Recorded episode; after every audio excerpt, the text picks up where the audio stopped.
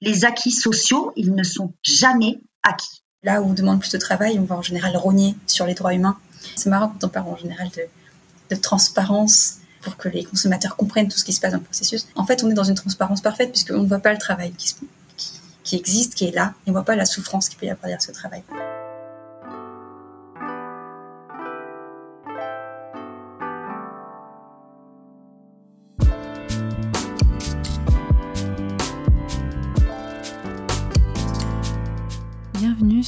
Qu'est-ce que la mode le podcast qui vous invite dans de multiples discussions autour de cette unique question Qu'est-ce que la mode?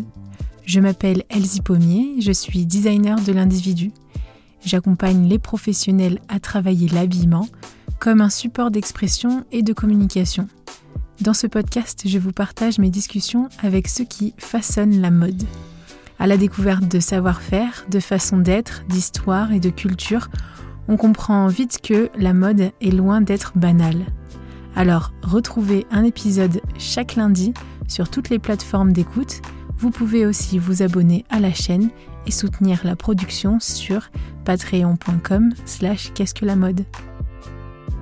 Habillé, habilleur, bonne écoute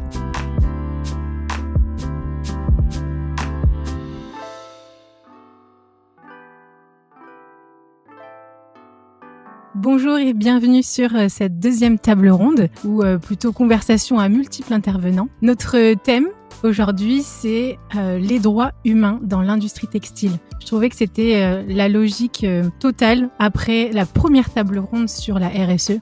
Les droits humains, ça paraît un sujet simple et géré. J'ai regardé un peu, alors la plupart des États, par exemple, sont membres de l'ONU, donc ils adhèrent tous à la Déclaration des droits de l'homme.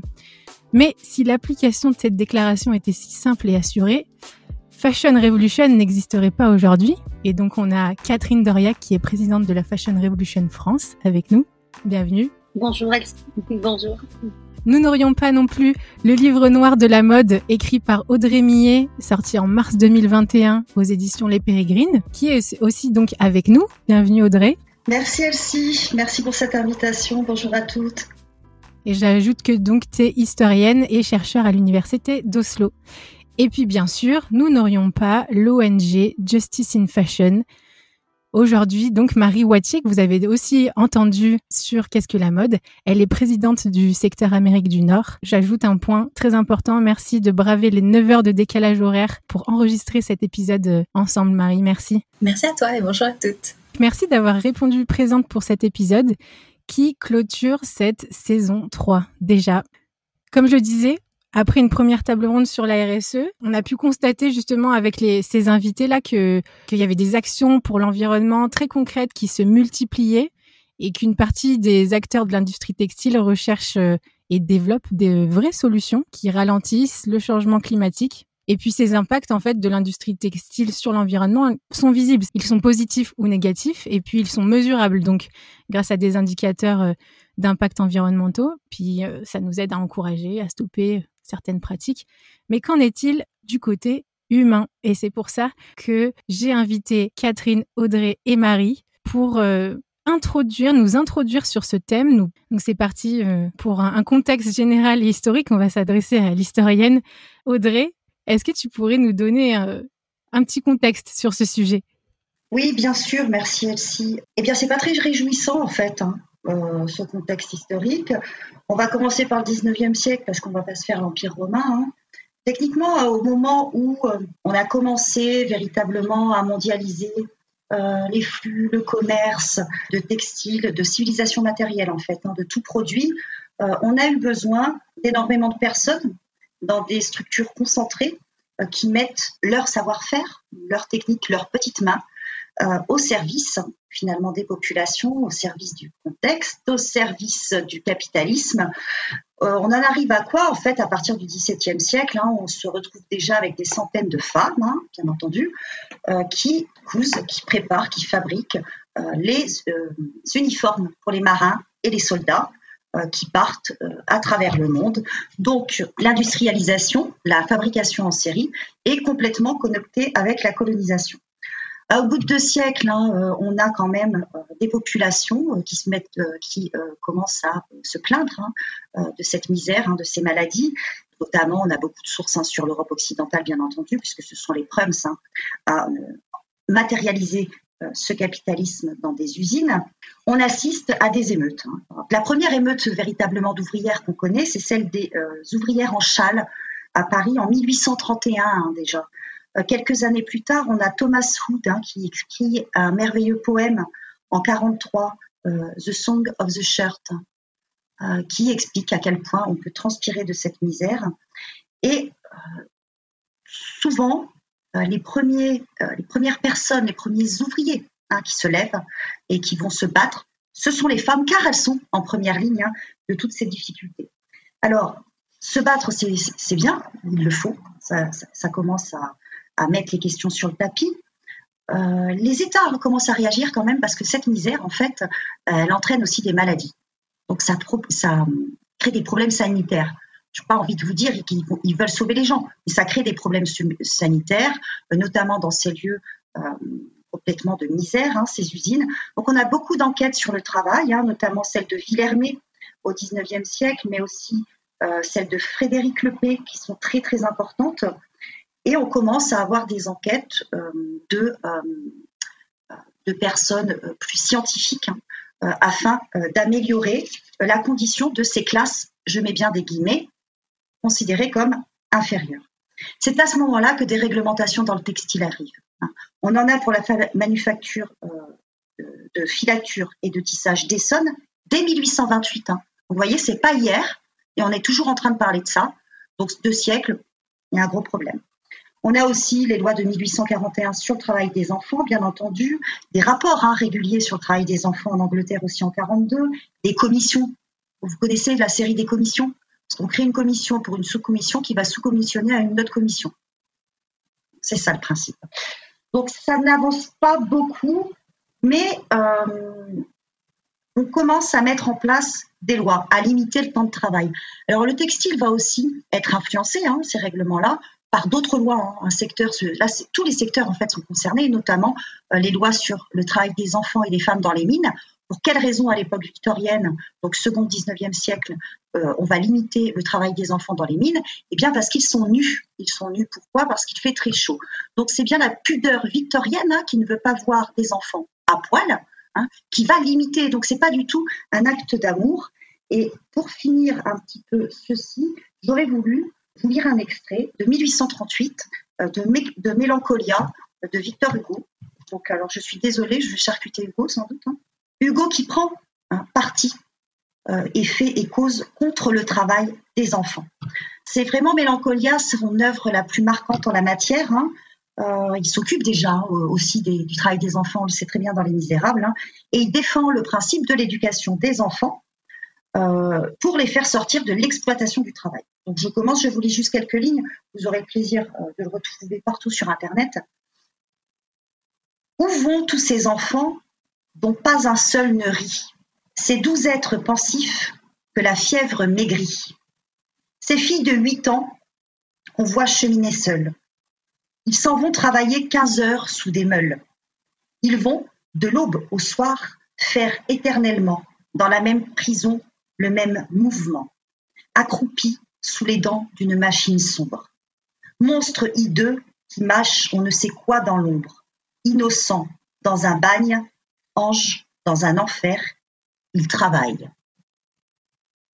Malheureusement, nous sommes en 1838 et aujourd'hui nous sommes en 2021.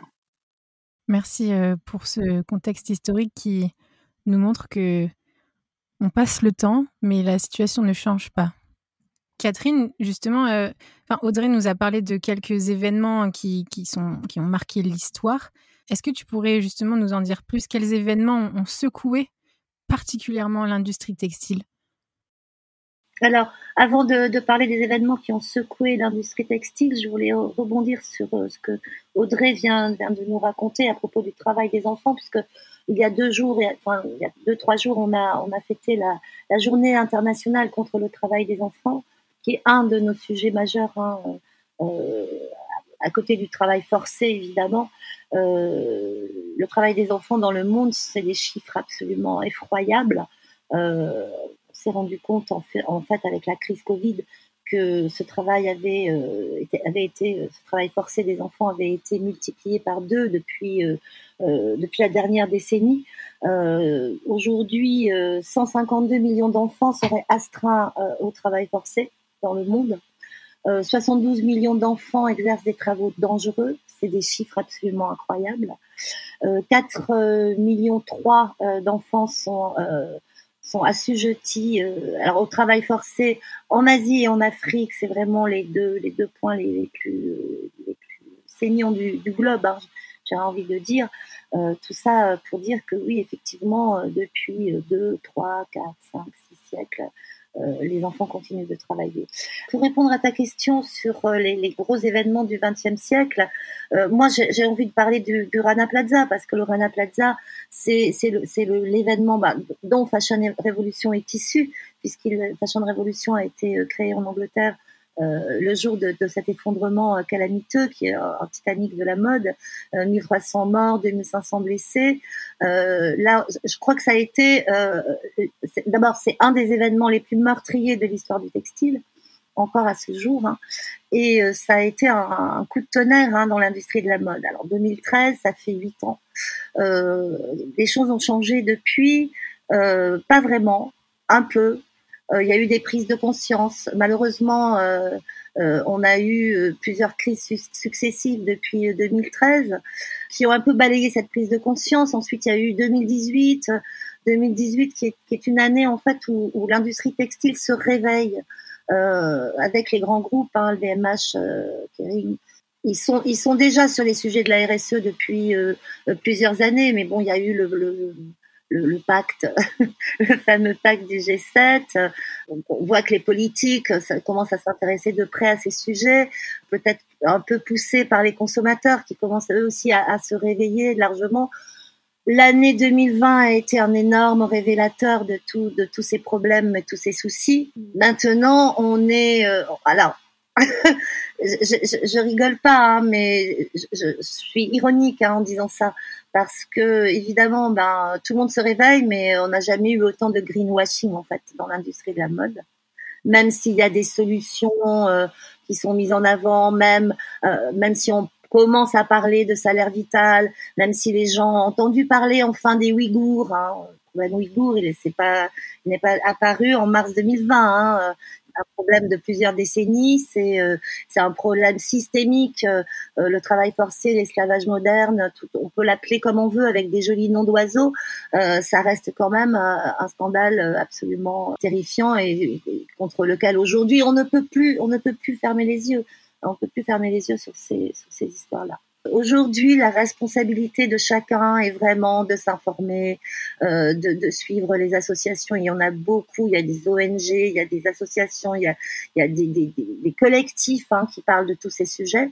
Je ne peux faire qu'un constat absolument désastreux euh, de toute cette euh, industrie qui continue à polluer, qui continue à asservir et à asservir nous-mêmes en tant que consommateurs aussi. On est asservis par les marques. Hein.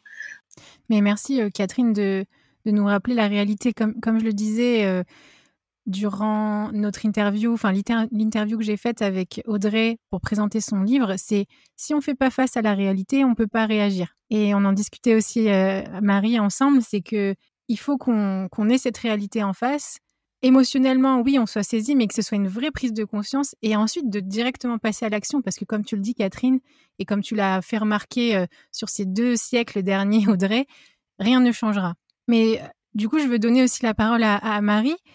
Justement, aujourd'hui, donc quelle, quelle aussi? Donc, on passe de l'émotionnel, la conscience, au juridique. Quelles lois ont marqué l'histoire des droits humains aussi? Lourde tâche que de ramener un peu de positivité là-dedans. il n'y en a pas beaucoup de toute façon, mais c'est vrai, il y a quand même des choses qui se passent. notamment, ben, Catherine mentionnait très justement le, greenwashing. On a quand même des outils contre ça, alors qui, qui font tout juste qui sortent tout juste le bout de leur nez. Mais on a quand même en 2017 euh, le vote de la loi sur le devoir de vigilance des entreprises en France, euh, qui est entré en vigueur donc en 2019. Il y a quand même des actions depuis qui ont été menées, pas tant que ça dans le secteur de la mode. Enfin, je sais que par exemple, dans la cosmétique, Yves Rocher n'a pas encore publié son plan de vigilance, donc je, les appelle gentiment à, bien dire ce qu'ils font pour, pour prévenir les attentes à, l'homme. et à l'environnement, à l'homme avec un grand H, l'homme et aux femmes notamment, surtout pour ces gardes de la mode.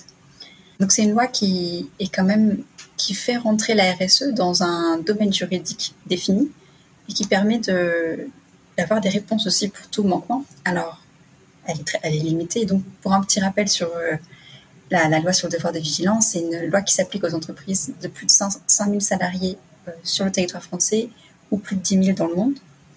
Donc, les entreprises ont une obligation d'élaborer, de publier et de mettre en œuvre des mesures pour prévenir les risques d'atteinte aux droits de l'homme ou à l'environnement sous la forme d'un plan de vigilance. Toute personne ayant un intérêt à agir peut mettre en demeure une entreprise qui n'aurait pas établi de plan de vigilance ou dont le plan de vigilance ne serait pas suffisant. Euh, sur, les, sur les deux dernières années, là, depuis la mise en, depuis que la loi est rentrée en vigueur, on a, on a eu 11, 11 entreprises qui ont été assignées en justice. Dans, dans, ce cadre de figure, ce sont les, ce sont les associations en fait qui, qui font, euh, qui font le travail, puisque ce sont les associations qui vont chercher les informations et après assigner en justice les entreprises en tort. Alors il y a voilà des petits défauts à cette loi, enfin des choses qui sont encore à, déterminer, mais euh, il y a la question du tribunal compétent pour voilà rentrer un peu dans le dur du sujet euh, juridique. Bon, je sors, je fais une petite euh, une petite parenthèse sur un cas qui s'est présenté assez récemment sur Total. Donc on n'est pas dans la mode, mais donc Total a été assigné en justice pour pour ses exactions en Ouganda et le tribunal judiciaire a décidé qu'il n'était pas compétent et donc a déféré le procès au tribunal de commerce. Ce qui repousse le problème à un problème commercial alors qu'on est quand même sur des problèmes du respect des droits humains et environnementaux. Et donc, y a, voilà, on est encore sur euh, du tâtonnement, en tout cas, sur euh, la, question de la, compétence judiciaire et du tribunal. Et là où c'est encore plus difficile, c'est qu'il faut pouvoir prouver un, lien de causalité et pouvoir prouver un lien de causalité entre un plan de vigilance et un manquement euh, du plan de vigilance et ce qui est fait sur le terrain, c'est en fait assez compliqué. On va, extrapoler, on va faire des, suppositions.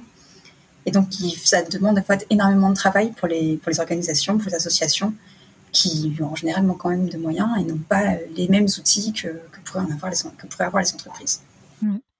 Voilà, alors si je veux rebondir sur la question euh, des Ouïghours qu'on a effectivement euh, abordé très brièvement, il y a une, en tout cas en France, il y a une plainte récemment de, Sherpa d'éthique sur l'étiquette et l'Institut euh, euh, Ouïghour d'Europe et d'une victime aussi euh, ouïghour qui a poussé donc une tribunal une, plainte pardon, auprès du tribunal judiciaire de Paris pour recel de travail forcé et crimes contre l'humanité. donc c'est une plainte qui s'adresse, qui, qui a été établie contre Inditex et aussi Sandro Hommage et Uniqlo. Uniqlo qui quand même en 2018 se, se targuait d'avoir du coton ouïghour qui était supposément un coton de très bonne qualité, et donc le mettait bien sur son site internet euh, euh, à, l'époque, à, retirer bien sûr depuis euh, toute mention de travail ouïghour. Il est sans doute de très bonne qualité ce coton. Oui, bien sûr. C'est vrai qu'il ne faut pas incriminer le coton lui-même, mais ce qui, est fait pour le produire reste, reste de l'ordre de l'esclavagisme. Mm, mm. Effectivement, très juste. Le miroir de la qualité est une paillette pour cacher toutes les bassines de sang qui s'en déversent. Exactement. Et c'est vrai que c'est une très bonne question aussi sur euh, euh, la question d'un conflit potentiel entre, la, entre le droit environnemental et le droit humain. On constate quand même dans certains cas que avoir, puisque notamment donc, euh, dans la région du Xinjiang, donc là où on exploite les Ouïghours, on parle même de génocide ouïghour. Enfin, les, gouvernements britanniques et australiens y vont franchement sur la question. On a énormément de coton bio produit dans la région, et on constate qu'effectivement, euh, ça peut, la culture du coton bio demande plus de travail et que là où on demande plus de travail, on va en général rogner sur les droits humains. Hmm. Et on a un conflit potentiel entre, entre l'environnement et les droits humains et, c'est en général assez difficile de, ben, de faire en sorte que, de concilier bien les deux et, d'assurer les droits euh, des femmes et des hommes qui travaillent ainsi que ceux de la, planète hmm. et d'assurer notre survie en définitive. Voilà pour un petit tableau des, lois, euh, enfin, récemment des, de la thématique euh, légale et, juridique sur la question de la mode en France. Merci Marie. C'est exactement ça en fait. Euh, on parle de, RSE et tu as bien noté justement cette tension entre droits humains et droits environnementaux ou devoirs en fait. Oui, Catherine. Je, voulais rebondir, enfin enchérir parce que effectivement Marie vient de nous parler de, de, de, de une ou deux lois et, euh, et d'une plainte euh, mais c'est euh, quand on quand on regarde le, travail à faire sur la question, euh, ça laisse pantois quand même. Hein. on n'a on a même pas mm. parlé là de salaire vital, qui est un des problèmes les plus les plus importants aujourd'hui, pas seulement en Asie, hein, parce qu'on montre l'Asie du doigt, l'Inde, l'Asie, les, les, les, pays les pays loin là-bas, les pays du Sud, comme on dit.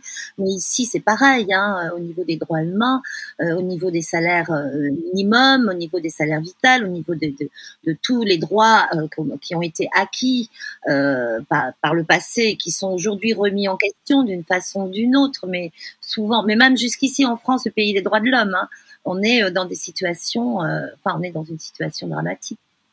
Effectivement, c'est pas seulement des, problèmes du très lointain et, et voilà, et donc loin des yeux, loin du cœur. de toute façon, tout ça, c'est transparent pour nous. On ne voit pas quand c'est marrant quand on parle en général de transparence pour dire à quel point les, chaînes de valeur euh, doivent être euh, explicitées, euh, déconstruites pour que les consommateurs comprennent tout ce qui se passe dans le processus. En fait, on est dans une transparence parfaite puisqu'on ne voit pas le travail qui, existe, qui est là, et on ne voit pas la souffrance qui peut y avoir derrière ce travail. Voilà, sur la notion de transparence. Et, simplement sur voilà, le fait que ça se passe aussi ici chez nous. voilà, moi je vis aux États-Unis. récemment, il y a eu un projet de loi en Californie puisque chaque État a son, ses, lois. Et la Californie est le, centre de production textile euh, des États-Unis, avec énormément de travail euh, de migrants, de migrants d'Amérique latine notamment. Euh, il y a une loi qui est en train de passer, qui est en discussion, qui est la SB 62 en français, contre le paiement par pièce. On paye encore les travailleuses à l'unité. on arrive à des coûts unitaires à 2 centimes pièce sur certains produits voilà, si on a une idée de ce que c'est que 2 centimes pièces de dollars en plus, donc c'est encore moins qu'en euros. Et euh, surtout, il faut se dire quand même qu'à Los Angeles, un appartement, pas trop mal, une personne va payer, euh, enfin pas trop mal, et encore je dis en banlieue, euh, donc très loin, donc beaucoup d'heures de route, hein, parce que quand même Los Angeles c'est énorme, c'est très étalé. voilà, un appartement décent, on va être quand même dans les 1500, 2000 dollars par mois. Et on a un salaire horaire en moyenne qui a été calculé à 5,85 dollars. Donc euh, heureusement, là, les, autorités ont été saisies et, voilà, des choses, des choses avancent, des choses bougent. Euh, le Covid a fait un peu l'effet quand même d'un électrochoc sur la question, puisque ça a été tellement dramatique, euh, la sécurité des femmes qui, qui continuent à travailler malgré les restrictions, parce que certains ateliers sont illégaux, c'est de l'illégalité qui est en plein jour. Enfin, c'est une situation qui est assez catastrophique à Los Angeles. Mais donc, grâce aux associations, encore une fois, il y a eu du mouvement et on est donc euh, sur une loi qui va bientôt être promulguée, on l'espère. Los Angeles, Marie, ce que tu dis, c'est ultra intéressant parce que c'est euh, le furoncle, hein. la petite vérole de l'industrie du textile. Les États-Unis avant étaient un pays de fabrication à la fin du 19e, au début du 20e siècle, et Los Angeles est juste le point le plus pourri du, sweatshops. C'est-à-dire qu'aujourd'hui, quand on analyse les sweatshops euh, en Asie, en Asie du Sud-Ouest, en Afrique, tout ça, euh, on prend très très peu euh, comme modèle comparatif Paris au 19e. En fait, la base, le modèle, la structure de, de, la misère ça vient vraiment de, Los Angeles. Et d'ailleurs, Forever 21, c'est euh, installé où d'abord? Qui est chinois, Forever 21. Excusez-moi. Ils sont allés, ils se sont dit bon bah je vais mettre mon QG à Los Angeles, un truc tout à fait normal, parce qu'en fait là-bas vous avez plein d'ateliers avec du travail illégal, du travail à la pièce quoi. Le travail à la pièce, ça veut dire si tu crèves toute la journée jusqu'à minuit à côté de ton petit foyer et que tu fais plus de pièces, bah tu gagneras plus d'argent dans toute la misère dans laquelle tu es. C'est-à-dire qu'on n'assure même pas le minimum. Si tu fais que 10 trucs, que tu es malade. Tu es malade, par exemple. Tu as, une, gastro, tu fais moins de pièces. Donc, il n'y a aucune euh, sécurité pour le travailleur. Mais Los Angeles, c'est euh, vraiment euh, le furoncle, quoi. Le furoncle du sweatshops. C'est là-bas que ça se passe. Disons que c'est le plus bel exemple qui a pu inspirer les Chinois, notamment. Ateliers de misère. Mm. C'est les ateliers de fabrication de misère. Alors ces ateliers de misère, ces ateliers de la sueur, comme on veut les, comme on veut les appeler, ils existent aussi en Europe. Hein. Chez nous, on a vu le scandale l'année dernière à, Leeds, en Angleterre, hein, avec ces, ateliers où les gens n'étaient pas protégés, n'avaient pas de masque, n'avaient pas de, de gel, vivaient dans des conditions, parfois même dans des caves. tout ça pour fabriquer des vêtements qui sont jetés euh, trois mois après les avoir achetés. Euh, mais je crois que Audrey a des idées là-dessus aussi. Elle en parle dans le livre noir. Et euh, ça, mm. c'est pas l'oublier, c'est près de chez nous. En Italie, c'est pareil. Il y, a, des endroits en Italie qui sont qui sont dans les mêmes états, souvent des, des, manufactures de produits de luxe made in Italy, tenues par des Chinois. Enfin bon, par des Chinois, je, pas montrer non plus tout le temps du doigt les Chinois. Enfin, ils sont quand même un peu, à la base de beaucoup de choses hein, dans cette industrie textile depuis les années 90. C'est quand même eux qui ont repris la main sur, euh, beaucoup de choses. Donc, euh, euh, je ne sais pas, Audrey, tu, peux nous parler un peu de, Leeds peut-être, plus en détail? Oui, alors en fait, c'est pas très compliqué. Il n'y a pas de travail. L'Angleterre, c'est pas super. on n'est pas, enfin, ils sont aussi dans une crise économique et sociale. On peut pas vraiment dire que leur droit du travail est super au top, euh, tout est cher. Et en fait, euh, on a retrouvé, donc, notamment la super marque, si vous voulez avoir un cancer, n'hésitez pas, Bouhou, hein, donc qui en fait emploie des gens enfin, au noir, sans contrat, sans rien. Et c'est comme ça qu'on peut. C'est l'ultra fashion, ça. C'est la nouveauté qui est en plein essor. C'est comme ça qu'on peut repérer une robe sur Internet portée par Kylie Jenner et la voir 48 heures plus tard online. C'est comme ça. Et ces ateliers de misère, ils sont donc aussi à Prato. Il y a eu une enquête, donc Prato, c'est une ville à 20 minutes hein, de Florence, hein, au nord de Florence. Il y a eu une enquête dernièrement. Donc les Chinois sont arrivés là-bas dans les années 80, ont racheté des marques italiennes qui étaient à l'agonie, il faut bien dire. Hein, euh, Prato est une industrie textile historique depuis le 15e siècle au moins en Italie, mais des marques à l'agonie. Les Chinois ont racheté les marques. Donc, par exemple, euh, Donna, enfin à, consonance italienne, et euh, on fait venir euh, des migrants hein, et les ont installés là dans des entrepôts. Donc, à Prato, on compte 10% de population chinoise. Hein, et il y a une enquête dernièrement qui indiquait que il y a même une hiérarchie dans la manière de traiter les gens de manière dégueulasse. C'est-à-dire que le chinois est très très maltraité dans ces entrepôts. Il travaille 7 jours sur 7. On lui fait peut-être un contrat au bout de 6 mois. Mais alors l'Indien qui débarque, c'est encore pire. Le Bangladi aussi. C'est qu'il y a une hiérarchie dans le. alors cette hiérarchie est quand même tout à fait euh, euh, chinoise. Euh, il y a quand même un truc sur les minorités qui est assez profond chez eux, philosophiquement et culturellement parlant. Donc là, c'est la dernière enquête, elle était là. Ça s'arrangeait un petit peu à Prato. Ils avaient même droit de, de fêter leur mort euh, un peu culturellement, ça s'arrangeait, mais apparemment non, ça ne s'arrange pas. Ça ne s'arrange pas du tout et c'est la misère. Il y a aussi énormément de maladies et on a retrouvé quelqu'un aussi mort de faim au milieu d'un entrepôt. Bah, il travaillait comme un chien, comme un animal, il faut bien dire, depuis des mois à Prato, par terre, mort de faim. Donc voilà comment ça se passe si on est euh, en Toscane, euh, une des plus belles régions du monde par ailleurs. Euh, et en fait, c'est un peu partout. Et puis, on pourrait aussi parler d'Aubervilliers, hein, en barrière de Paris, où on interdit à une population chinoise qui travaille exactement de la, même manière que chez eux dans les ateliers de fabrication de parler chinois, de prendre des pauses. Voilà. Donc, c'est partout. C'est partout et il faut s'en méfier parce que ça nous colle aux fesses, quoi ça nous colle aux fesses. Les acquis sociaux, ils ne sont jamais acquis. Alors effectivement, sur, euh, sur la question des... Enfin, tout, effectivement, tout, se passe à côté de chez nous, tout se passe chez nous. Et, effectivement, ça, ça, on risque à tout moment de retourner en arrière. Euh, pour revenir très rapidement à la question de Bouhou, euh, les, États-Unis sont, sont sur le point de, bannir les produits Bouhou. Enfin, il y a eu, voilà, ils, arrêtent à la frontière euh, les importations euh, Bouhou pour suspicion de, travail forcé à Leicester. Ah et, effectivement, et en fait, ils ont utilisé cet outil-là. Euh, enfin, ils ils ont encore toujours depuis depuis janvier là, depuis la question, depuis qu'on s'est enfin réveillé sur la question ouïghour. ils ont banni la totalité des imports de coton et de tomates venant de la région Et donc maintenant, voilà, là c'était en plus très géopolitique puisque c'est les États-Unis, la Chine, il y, a, un passif quand même.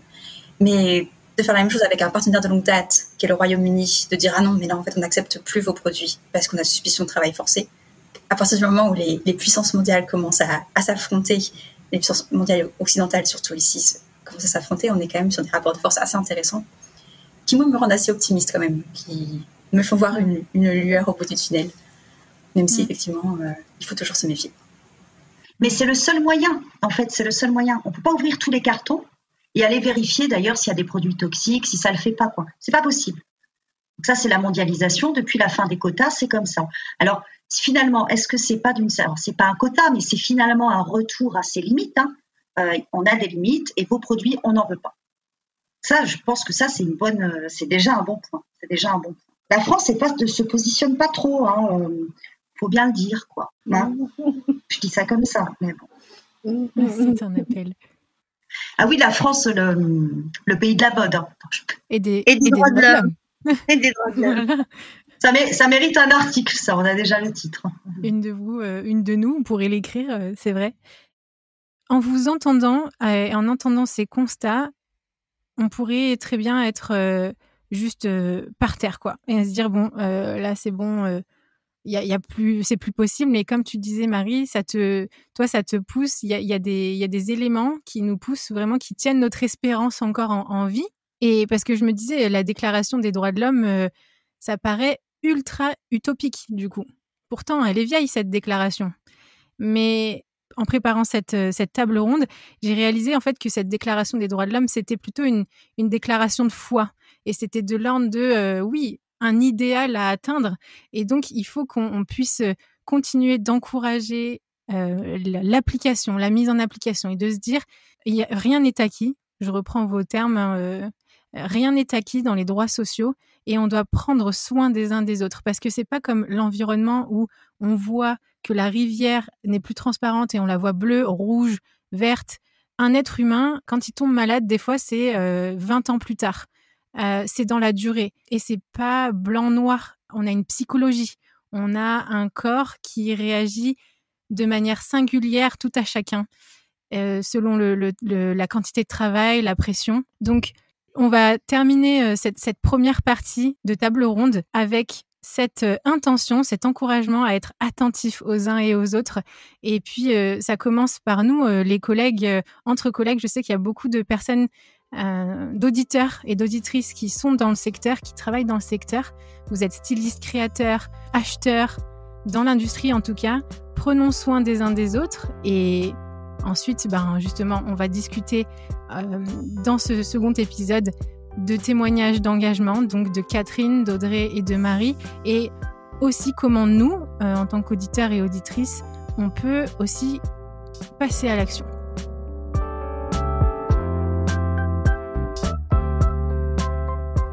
Si ce podcast vous plaît, parlez-en autour de vous et partagez votre avis signé de quelques étoiles sur Apple Podcast. Vous pouvez aussi soutenir Qu'est-ce que la mode sur patreon.com. Et oui, ça se fait pas tout seul, mais avec des contributions à partir de 2 euros, vous faites perdurer ce podcast et gagner en qualité de production. Je vous remercie en tout cas pour votre écoute, votre soutien, toutes ces discussions sur LinkedIn et Instagram. Toutes ces rencontres sont vraiment édifiantes. Encore merci et habillé, habilleur. À la semaine prochaine.